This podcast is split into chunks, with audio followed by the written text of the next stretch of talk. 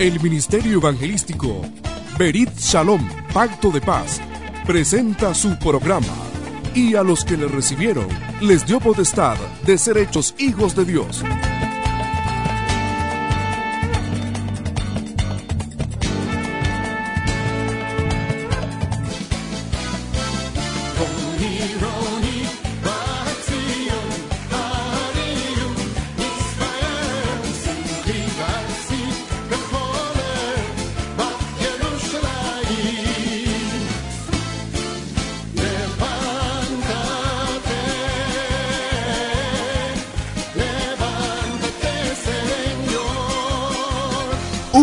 Programa de enseñanza bíblica con misión de restaurar las raíces hebreas de nuestra fe en el Mesías de Israel. Prepare su corazón a escuchar palabra de Dios y ya con ustedes el pastor Donald Espinosa.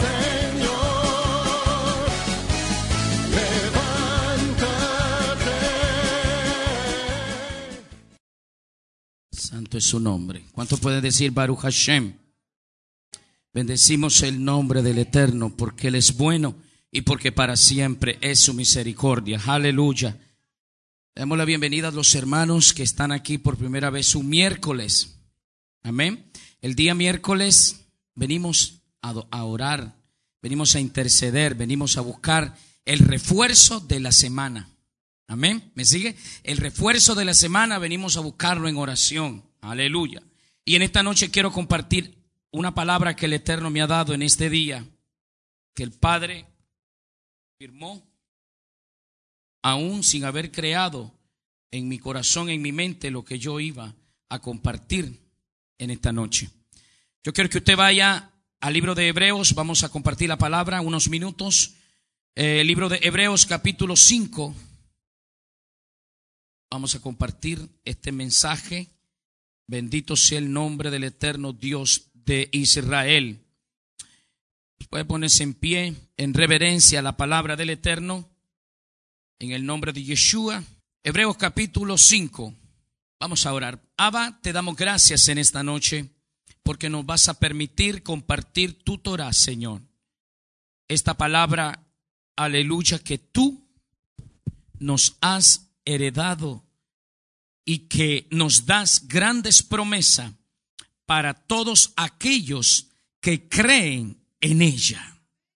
Abba, en esta noche yo declaro que tu palabra no va a volver vacía, sino que saldrá a ser, Padre amado, saldrá a ser lo que formó el motivo por qué salió, Padre Santo, y actuará en nuestras vidas. En el nombre de Yeshua, Abacadosh, te doy gracias. Amén y amén. Dice así Hebreos capítulo 5, versículo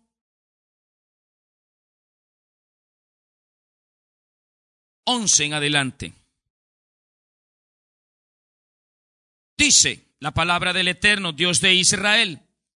Acerca de esto tenemos mucho que decir y difícil que de explicar.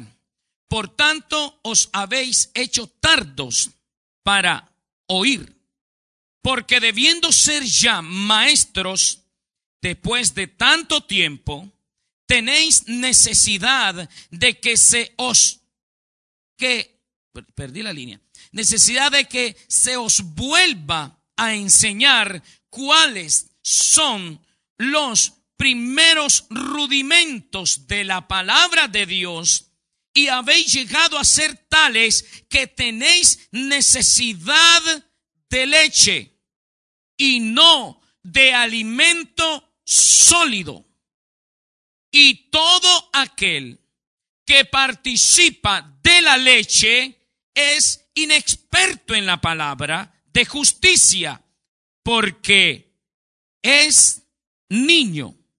Pero el alimento sólido es para los que han alcanzado la madurez, para los que por el uso tienen los sentidos ejercitados en el discernimiento del bien y del mal. Puede sentarse, hermano.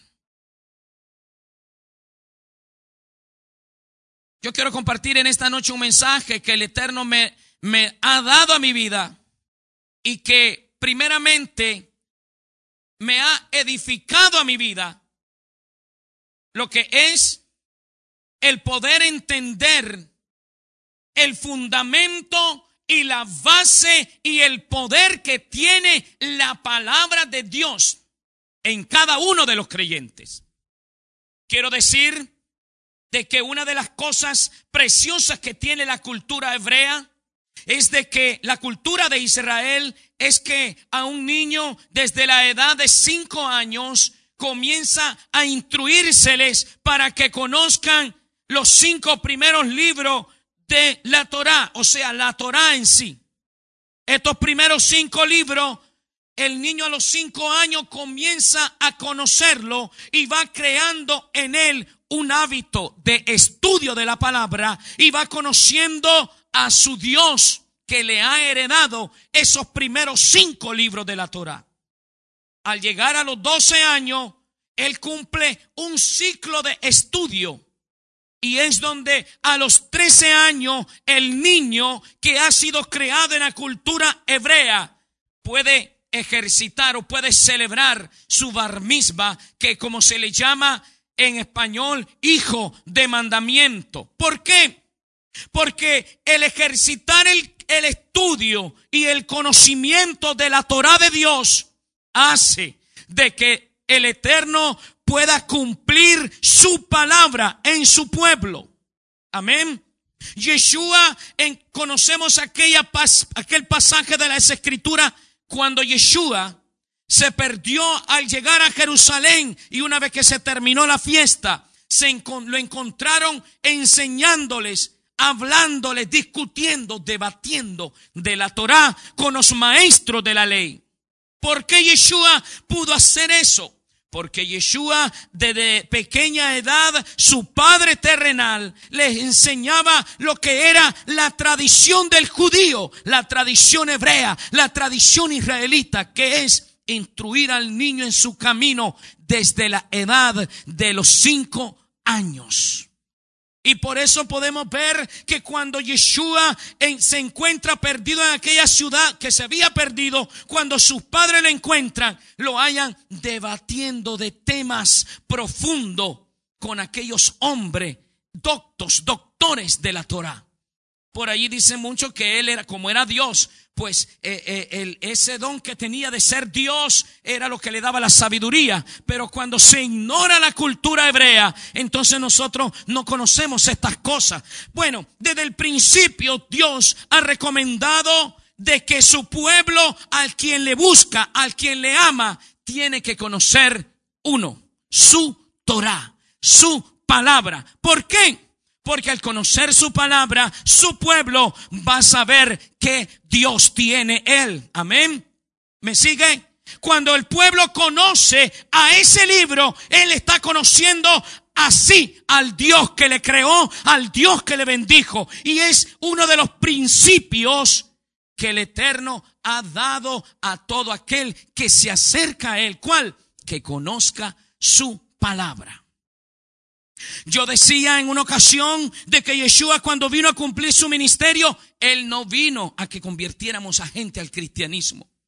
Él no vino para que fundáramos organizaciones. Él vino para mandarnos a ser discípulos. Y como se los he enseñado, la palabra discípulo es a ser estudioso de la Torá de por vida. ¿Recuerda? Ese es uno de los principios que el Eterno a través de Yeshua, el Eterno mismo, le dijo a sus discípulos, y, y hacer, eh, y por las naciones, y hacer discípulos. que es hacer discípulo? No un seguidor, sino una mujer, un hombre con conciencia de que el Dios que acaba de conocer tiene que conocerle a través de su Torah, de su palabra. ¿Por qué? Porque él también dijo, porque a vosotros parece que allí está la vida eterna. Amén. Le voy a invitar que usted vaya al libro de Vallicrán, el libro de Levíticos, el libro de Levíticos capítulo 18. El libro de Levíticos capítulo 18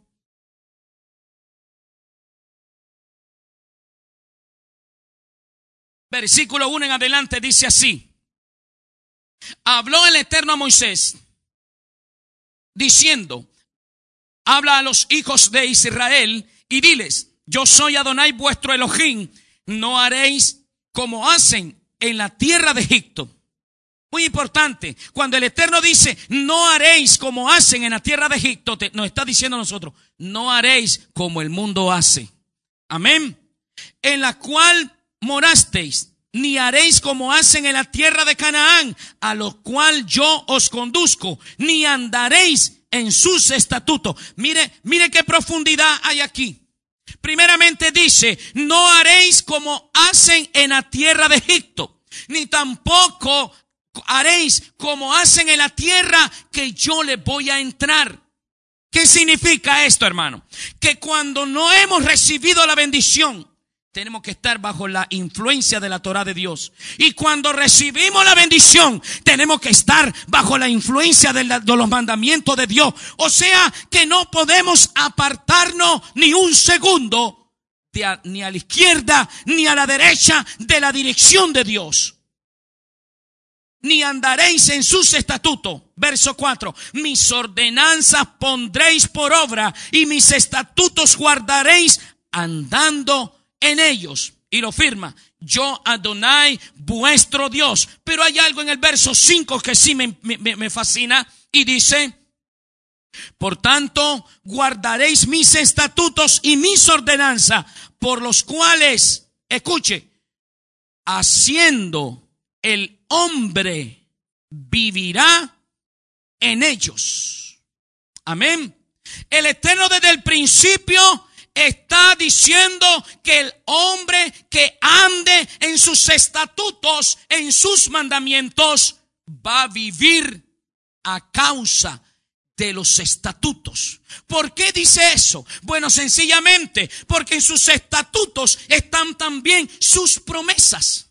¿Qué promesa? Las promesas de prosperidad, las promesas grandes que el Eterno tiene, las promesas, aleluya, de la multiplicación, la promesa que cuando entres y cuando salgas vas a ser bendecido.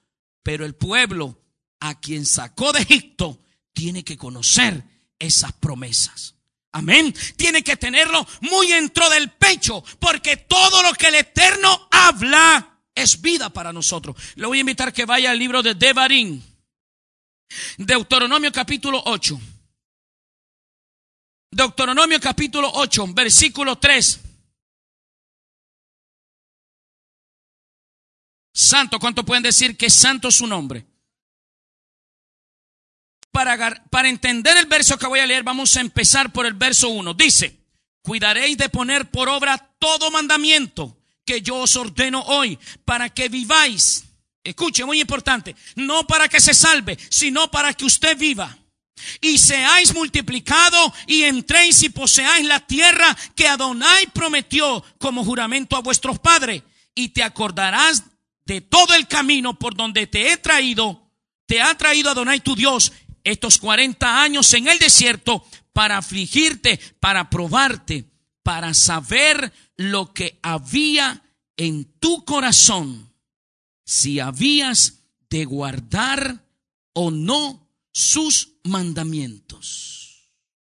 Y te afligió y te hizo tener hambre y te sustentó con maná, comida que no conocías tú, ni tus padres lo habían conocido, para hacerte saber que no solo de pan vivirá el hombre, más de todo, más de todo lo que sale de la boca de Adonai vivirá el hombre, dice su palabra.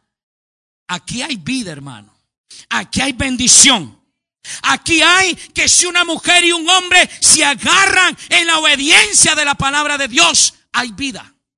Miren qué lindo cuando dice y te sustentó con maná, comida que no conocías. Pero hay algo más, ni tus padres la habían conocido antes. Nunca nadie había conocido, había comido el maná que el pueblo de Israel comió en el desierto. ¿Y qué es lo que dice Pablo? Y el maná era Yeshua. Yo soy el pan que del cielo descendió. Nunca más nadie había probado ese pan. Pero de toda la palabra que sale de la boca del, del Eterno, vivirá el hombre. Ahora, ¿cuál es el compromiso suyo y mío al conocer al Eterno que nos ha dejado una palabra, una promesa? Es que nosotros al principio tenemos que tomar la palabra como cuando estamos tiernitos bebiendo leche. Pero si pasa el tiempo y nosotros no nos apropiamos de esa palabra, nos pega lo que dice Hebreo capítulo 5 versículo 12 al 14, que ya debiendo de ser maestro, todavía estamos buscando que nos dé el Herbert, que nos dé la lechita en la boca, porque no podemos ingerir comida fuerte, porque todavía no hemos llegado a la estatura de entender de que Dios lo que quiere de nosotros es que creamos a su palabra. Dios no quiere, hermano, que usted haga tantas cosas para agradarlo. Dios no quiere que usted me diga, mire pastor, voy a venir y voy a cortar los hilitos de aquí. Quiero agradar a Dios. Voy a pintar de otro color las, columnas. Qué bonito, hermano. Baruch Hashem.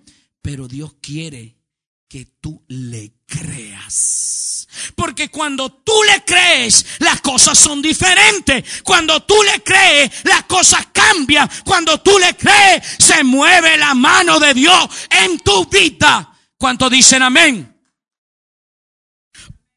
Hay una, hay una palabra que me encanta como Pablo la dice, Santiago, el apóstol Santiago la dice. Yo le invito a que usted vaya al libro de Santiago. Aleluya. Santiago, capítulo 1. Santiago capítulo 1. Mire lo que dice. Santiago capítulo 1.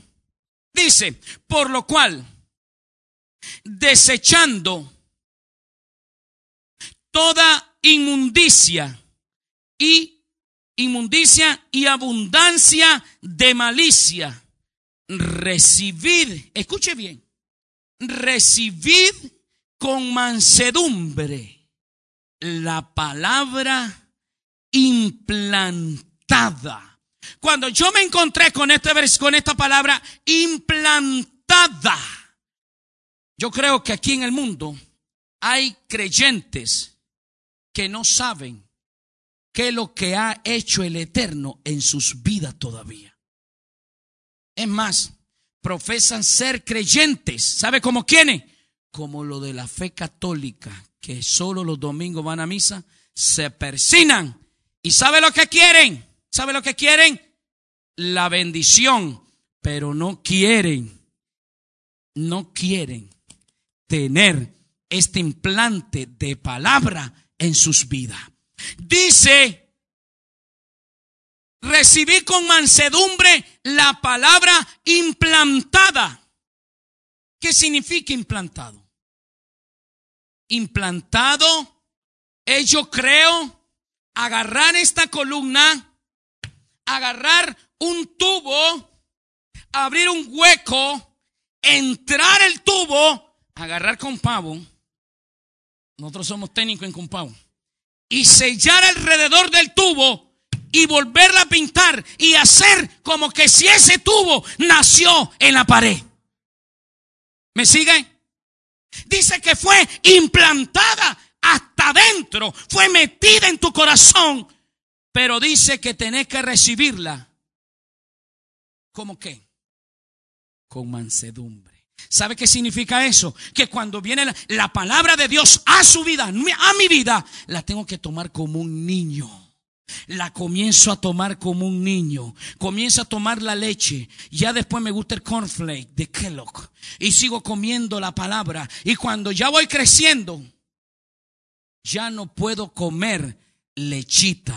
Tengo que comenzar a comer comida sólida porque ya la palabra, ya pasó un tiempo, el cual fue implantada en mi corazón.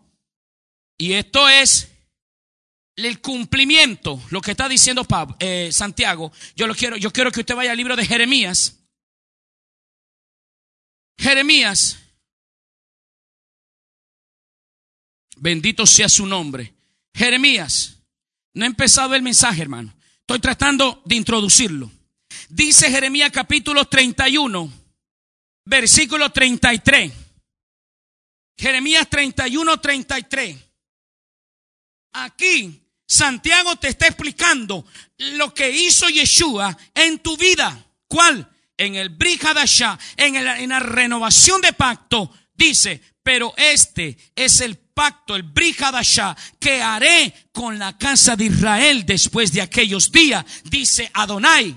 Daré mi Torah en su mente y la implantaré en su corazón.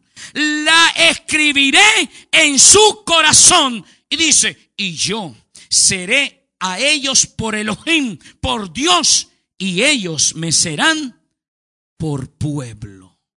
Pero aquí hay algo que se, se, se está correlacionando con lo que está enseñando Pablo allá en el libro a los hebreos, que es lo que dice el verso 34 y no enseñará más ninguno a su prójimo, ni ninguno a su hermano diciendo, ¿conoces a Adonai? Porque todos me conocerán. Escuche, la Torah de Dios, la ley de Dios es que ni uno de sus seguidores sea un neófito en la palabra, ningún analfabeto en la palabra. Un compromiso es que hay en cada líder. ¿Y sabes cuál es? El poder hacer de un hombre, de un joven, de una mujer, un estudioso de la palabra. No es, mire lo que le voy a decir, no es la responsabilidad del, del líder hacer de Dianita la mejor danzarina. Dianita la mejor confeccionista de estandarte. La Dianita la mejor eh, eh, eh, que hace banderas. La mejor diseñadora, no está en el líder de hacer del creyente el, hombre chispa de la congregación.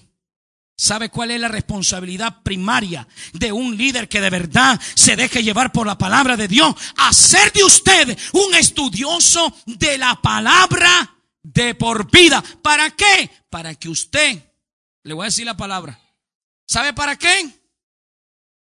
Para que usted y yo no sufra. Ese, ese es el, la responsabilidad del creyente. De un creyente es saber y conocer el propósito de esa Torah. Las Biblias a veces, hermano, en las iglesias están, mire, las olvidan la gente. En los carros, el sol las achicharra por la temperatura. Dice que la palabra fue implantada, pero ¿para qué? ¿Para qué fue implantada? ¿Para qué fue implantada? ¿Qué significa que tú tengas la palabra? ¿Qué significa? ¿Qué puede enseñarnos el decir que yo tengo la palabra?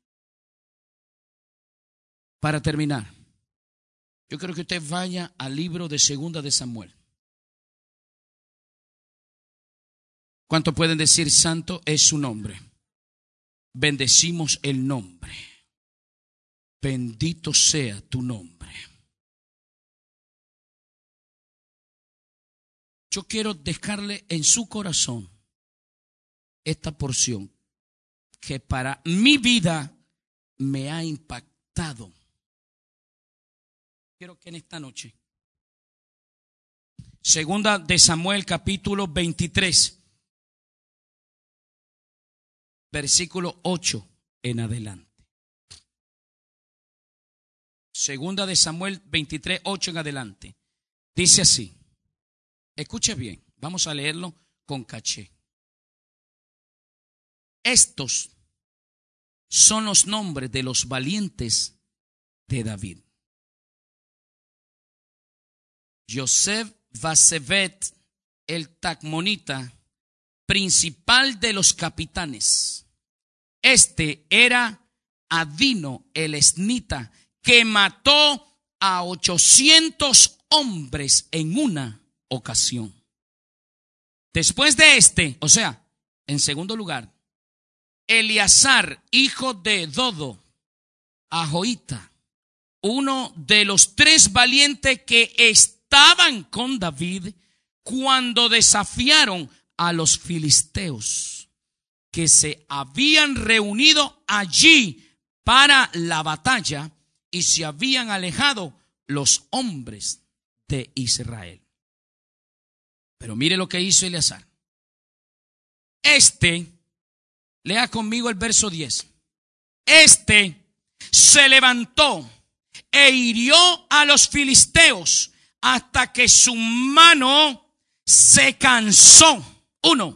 Y se quedó pegada su mano a la espada. Vamos a volver a leer, porque yo quiero que usted se lo lleve hoy. Este se levantó.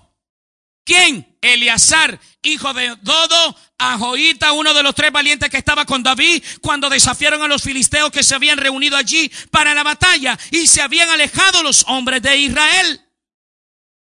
Este, esta, podemos decir, este o esta se levantó e hirió a los filisteos hasta que su mano se cansó y quedó pegada su mano a la espada. Ahora dice, mire el resultado de que él se asió de la espada, agarró de la espada, dice, aquel día Adonai dio una gran victoria y se volvió el pueblo en pos de él, vio. ¿Qué significa esto, hermano? Que cuando el mundo puede ver en una hija de Dios, en un hijo de Dios, un hombre de victoria, una mujer de victoria, el impío se te acerca. Dice, aquí hay vida en este hombre, aquí hay bendición en este hombre. Él, él tiene algo, este hombre tiene algo que sí vale la pena seguirlo. Pero si usted se va a mantener con los brazos caídos, si usted se va a mantener con los brazos caídos, ni una mosca se le va a parar encima. Pero si usted es una mujer, un hombre que se agarra de la palabra que fue implantada en su corazón, las cosas van a cambiar, las cosas van a ser diferentes. ¿Qué es el que tú te tomes de la espada? ¿Qué significa la espada? No tenemos ninguna espada. ¿Qué es que usted se, se agarre de la espada? Vamos a ver, esta. Hermano, usted se agarra de algo y hay un abismo ahí abajo y su mano estoy completamente seguro de que usted no se va a soltar. Usted se va a asear de ello porque usted si se suelta se va a ir al abismo. Dios quiere que todos nosotros nos agarremos de esa espada, que no la soltemos, hermano, y aunque nos las quieran de quitar, a la Patricia, aunque nos las quieran quitar, aunque nos las jale, usted se tiene que agarrar de esa espada. ¿Sabe por qué? Porque ahí está su victoria, ahí está la derrota de sus enemigos. Mire lo que dice, que aquel día, aquel día, el Eterno dio una gran, pero gran, gran, ¿qué podemos decir gran? Una gran derrota a sus enemigos. Ahora, Pablito, yo quiero que usted vaya al libro de Hebreo, perdón, Efesios, Efesios capítulo 6. Mira lo que dice Pablo.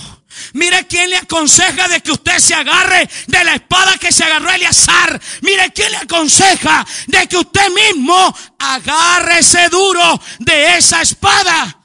Porque a usted el Eterno le puede dar una victoria. ¿Cuando qué? Cuando usted se agarre de esa espada. Dice 6 de Efesios versículo 17. Dice, tomad el yelmo de la salvación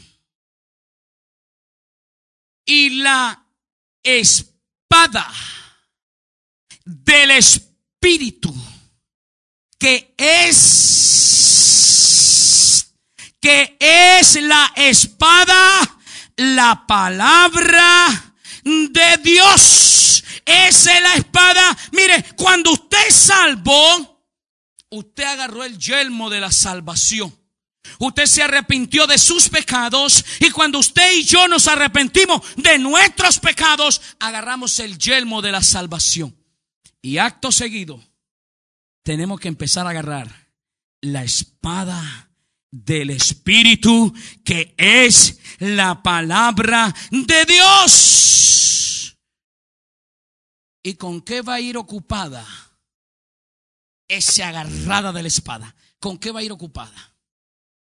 verso 18. Orando en todo tiempo, con oración y súplica en el Espíritu, y velando en ello con toda perseverancia y súplica por todos los santos.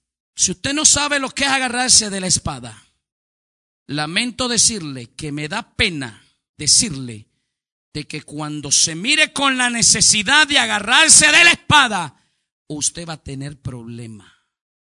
Porque usted tiene que comenzarse a... Mire, no quiera venir a agarrar al toro por los cuernos a la hora del problema. Usted tiene que comenzar a agarrar la espada. Así todos los días, todos los días, todos los días.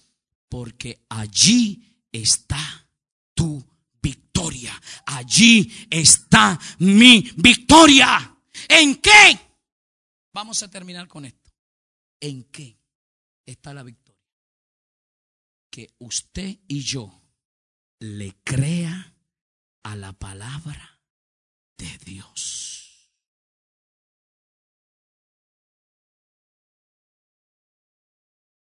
Vaya al libro de Mateo.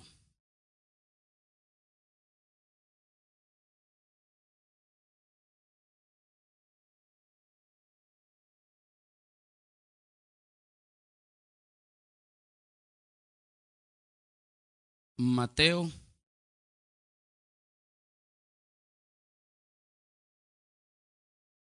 Yo no tengo el capítulo 4. Capítulo 4, verso 1. Dice, entonces Yeshua fue llevado por el Espíritu al desierto para ser tentado por el diablo. Y después de haber ayunado cuarenta días y cuarenta noches, tuvo hambre. Y vino a él el tentador. Y le dijo, si eres hijo de Dios, di que estas piedras se conviertan en pan. Y él respondió y dijo, escrito está. ¿Dónde? Levítico 18. Escrito está no solo de pan vivirá el hombre, sino de toda palabra que sale de la boca de Elohim. ¿Escuchó? No solo de pan vivirá el hombre, sino de toda palabra que sale de la boca de Elohim. ¿Sabe lo que te está diciendo el Señor en esta noche? Y recíbalo en el nombre de Yeshua que no solo de lo material usted va a vivir. Que siempre, toda la vida, usted va a vivir de la palabra de Él. Porque lo material se va a acabar. Eh, lo material escasea. Pero la palabra del Eterno, dice, dice Isaías, séquese la hierba, marchítese la flor, mas la palabra de Elohim permanece para siempre. Y el que permanece en su palabra son como los montes de Sion, que no se mueven. Que aunque venga tentador, usted le va a decir,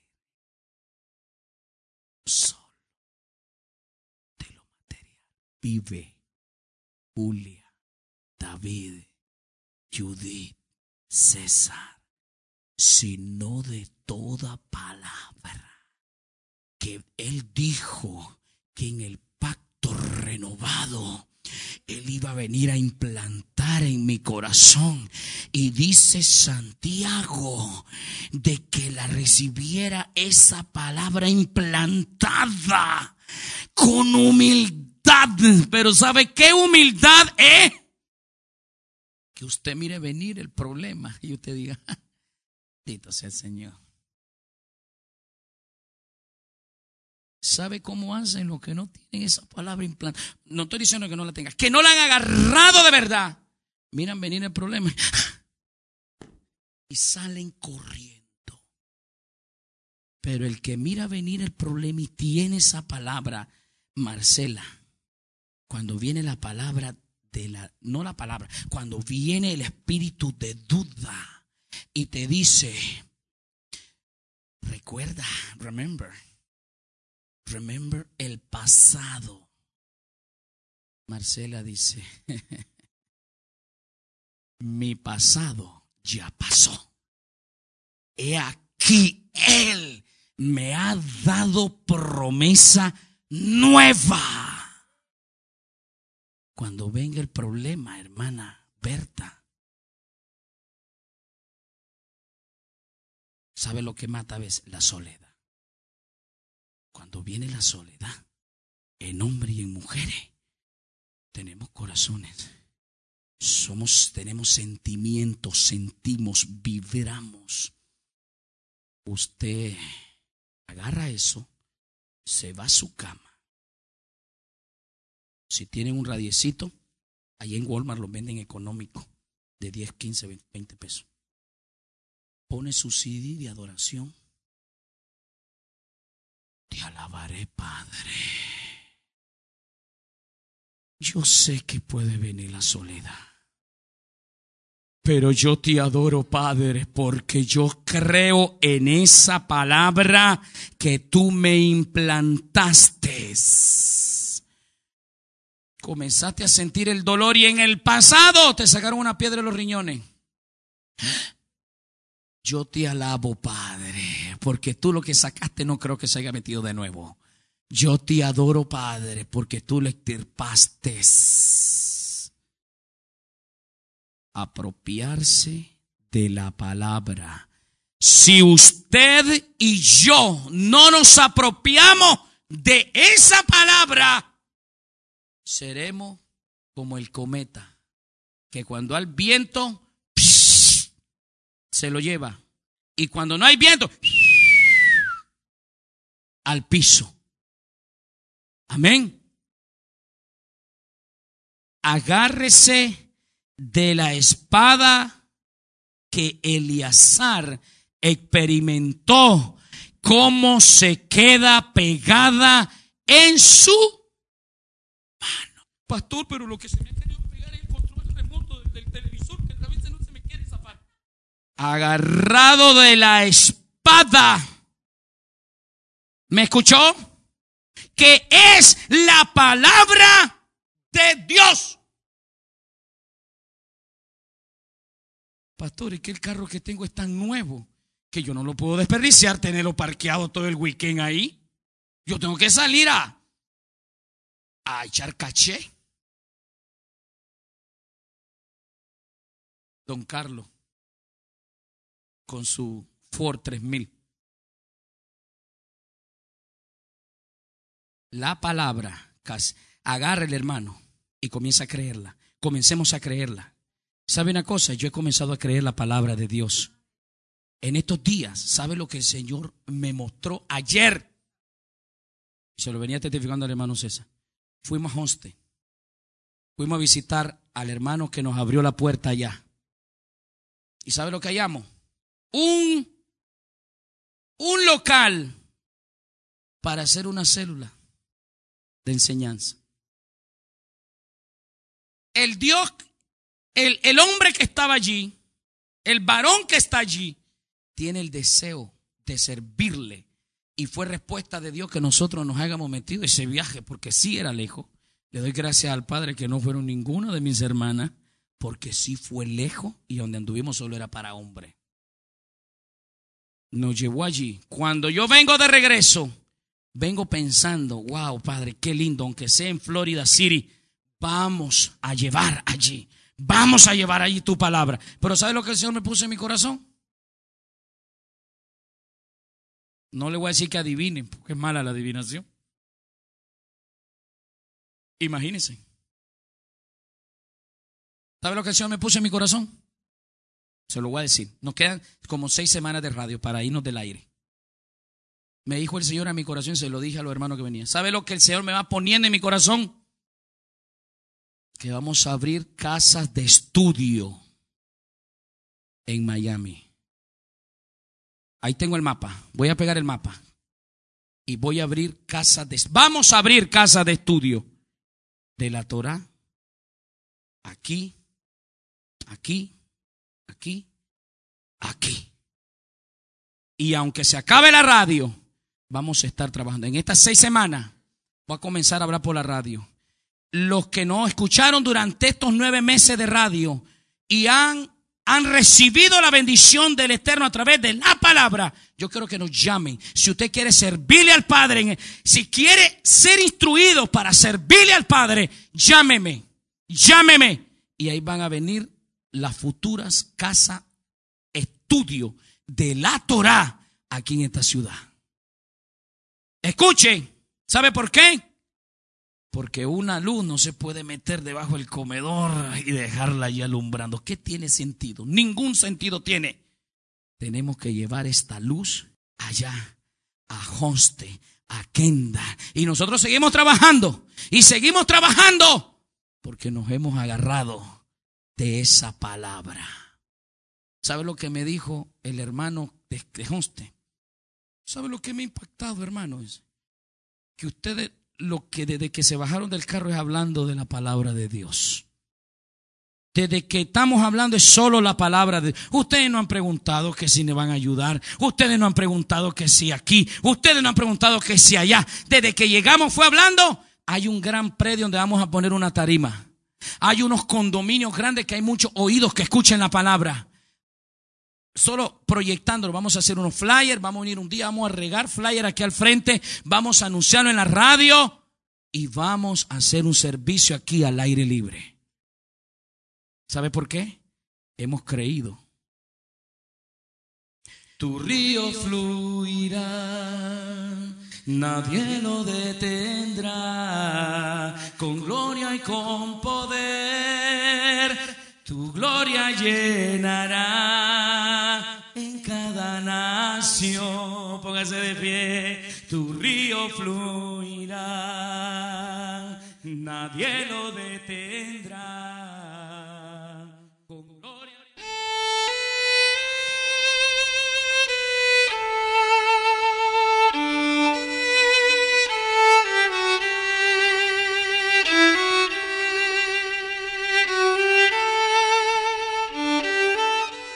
Este programa ha sido de bendición a tu vida y quisieras tener un encuentro con el Mesías de Israel, te invitamos que nos llames al 305-691-2718. El Señor bendecirá tu vida si te encuentras solo, si te encuentras triste si te encuentras abandonado, si todos se han ido y no hay nadie quien te ame, te invitamos a que te dejes caer en los brazos de quien verdaderamente te ama. Yeshua, Jesús, el que murió por ti en la cruz del Calvario. Llámenos al 305 691 2718.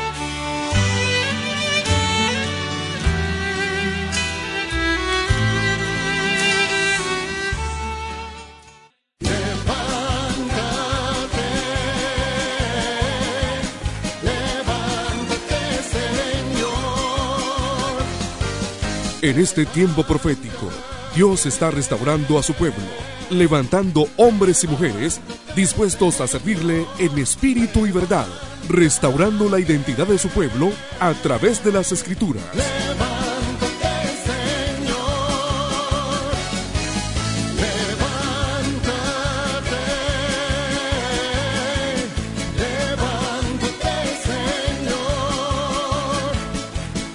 El Ministerio Evangelístico Berit Shalom Pacto de Paz llegó a ustedes con un programa diferente, anunciando las buenas nuevas que el Mesías de Israel vino a enseñar, restaurando el concepto de las escrituras, anunciando que su pueblo Israel será restaurado para bendición a las naciones gentiles.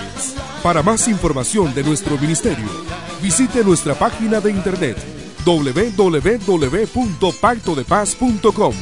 El Señor le bendecirá.